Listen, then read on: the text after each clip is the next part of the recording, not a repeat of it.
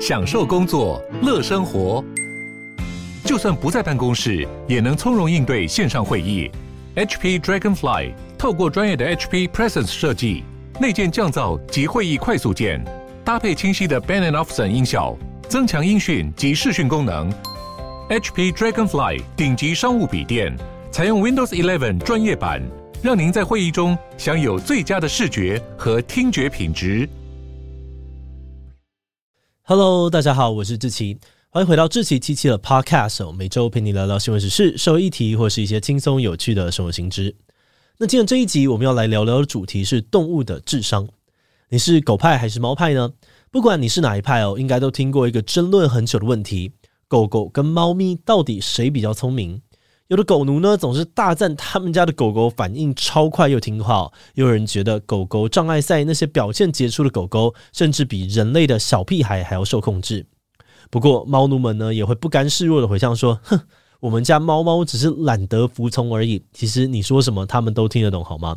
实际上，从十九世纪达尔文的时代开始，科学家们就一直想要了解动物们的大脑，想知道究竟哪种动物的智商最高，最接近人类。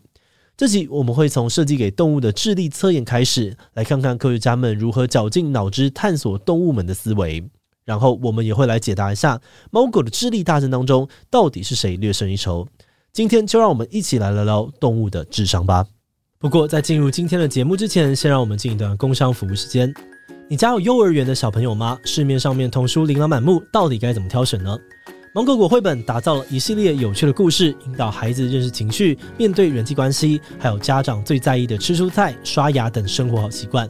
另外，芒果果在哪里游戏本更是深受家长还有孩子好评，让孩子边玩边认识台湾场景，同时又能够练习专注力。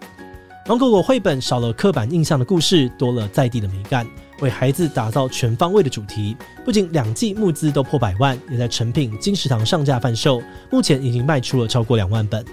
现在芒果有官网十六本大全套绘本，两副学习卡牌，只要六折。结账输入 podcast 七七再打九折，折扣完现省三千三百三十元，还送着色画哦。先立刻点击资讯栏的链接去看看吧。好的，那今天的工商服务时间就到这边，我们就开始进入节目的正题吧。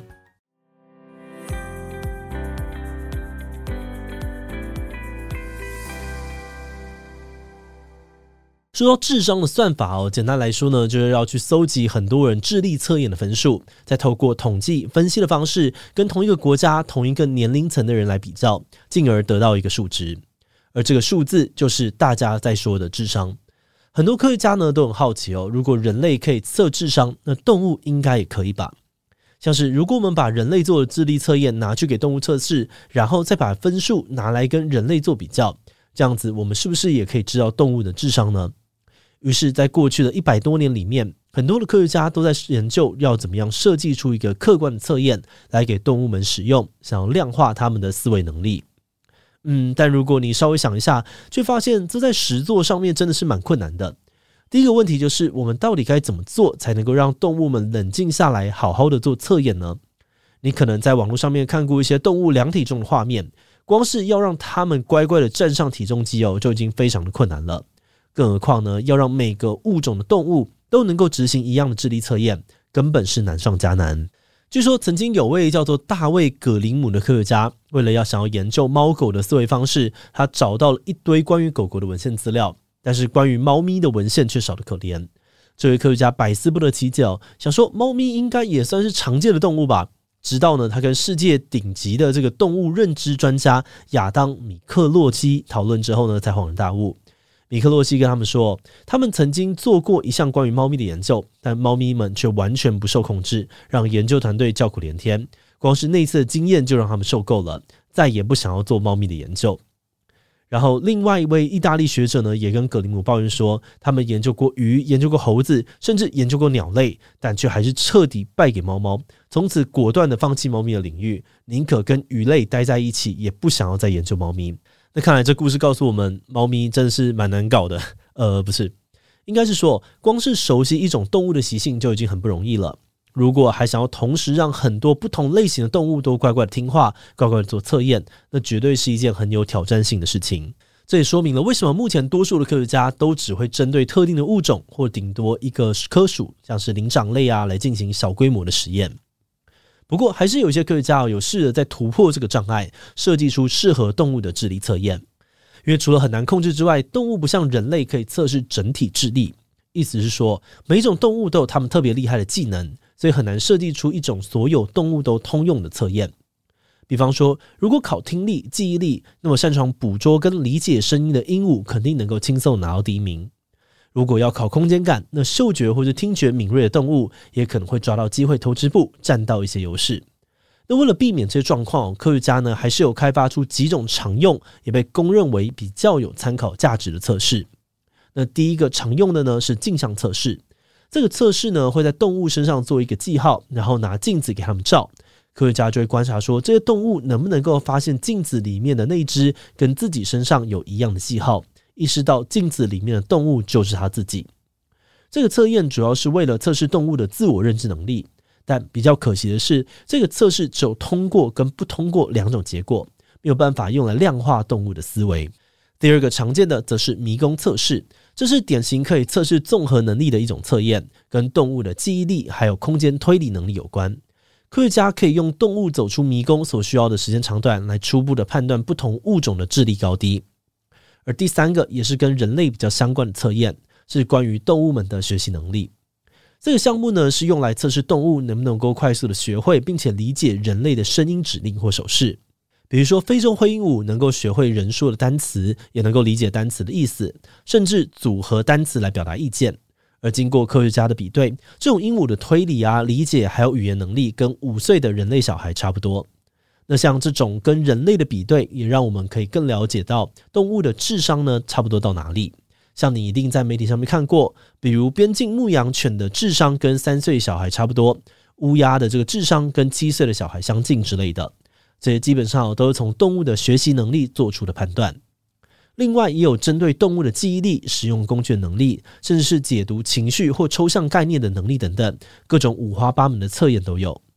不过，因为这些测验呢，都是以人类使用的智力测验为出发点去联想设计出来的题目，所以在执行的过程当中，一定会遇到不少的困难。像是前面提到的，动物不配合、不听话，你可能呢测了老半天也测不出个所以然。于是，有的科学家就想到，我们有没有可能从生物学的角度，譬如大脑的构造、神经反应这些，来推测动物智商的高低呢？一般来说，如果一种动物拥有越大的脑，那么你应该可以合理的推断，它们有机会能够去处理跟应付比较复杂的外界讯息，也可能会有比较复杂的动物行为。所以，有一种估计动物智商的方式，就是去计算大脑重量跟身体重量的比值，这个指标叫做脑化伤。那科学家虽然对于猫咪又爱又恨哦，但他们还是把猫咪的脑划伤定义成一，当做参考指标，而其他动物的脑划伤就是跟猫咪相比较结果。这个指标常常用来比较跨物种智商，是一个可信度还不错的指标。比如计算出来，人类跟海豚、大象的脑划伤的偏高，跟实验得到的结果类似。不过这个指标呢，因为有参考身体重量哦，所以很容易受到个体胖瘦的影响。你可以想象，你的大脑重量呢，不太会变化，但体重却很容易改变。所以，如果一只动物或是一个人变胖了，它的脑划伤呢就会变少。但我们却不太可能说，这个人变胖了就等于他变笨了。所以，这个指标并不适合套用在同一个物种内的比较。但因为这样子的局限，所以科学家们又开发了用其他的大脑特征来评估动物智商的方法。另外一个评估方式呢，是去计算大脑神经元的数量。因为神经元就是让大脑可以进行复杂思考的关键，所以用数量来衡量呢，有一定的可信度。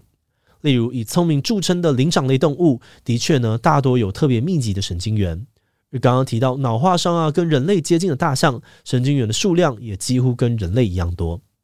除此之外哦，还有一种评估方式是跟大脑的构造有关。有科学家提出，大脑的皱褶越多，讯息传递的速度越快，而且呢，皱褶越深哦，脑细胞的数量越多，智商或许就越高。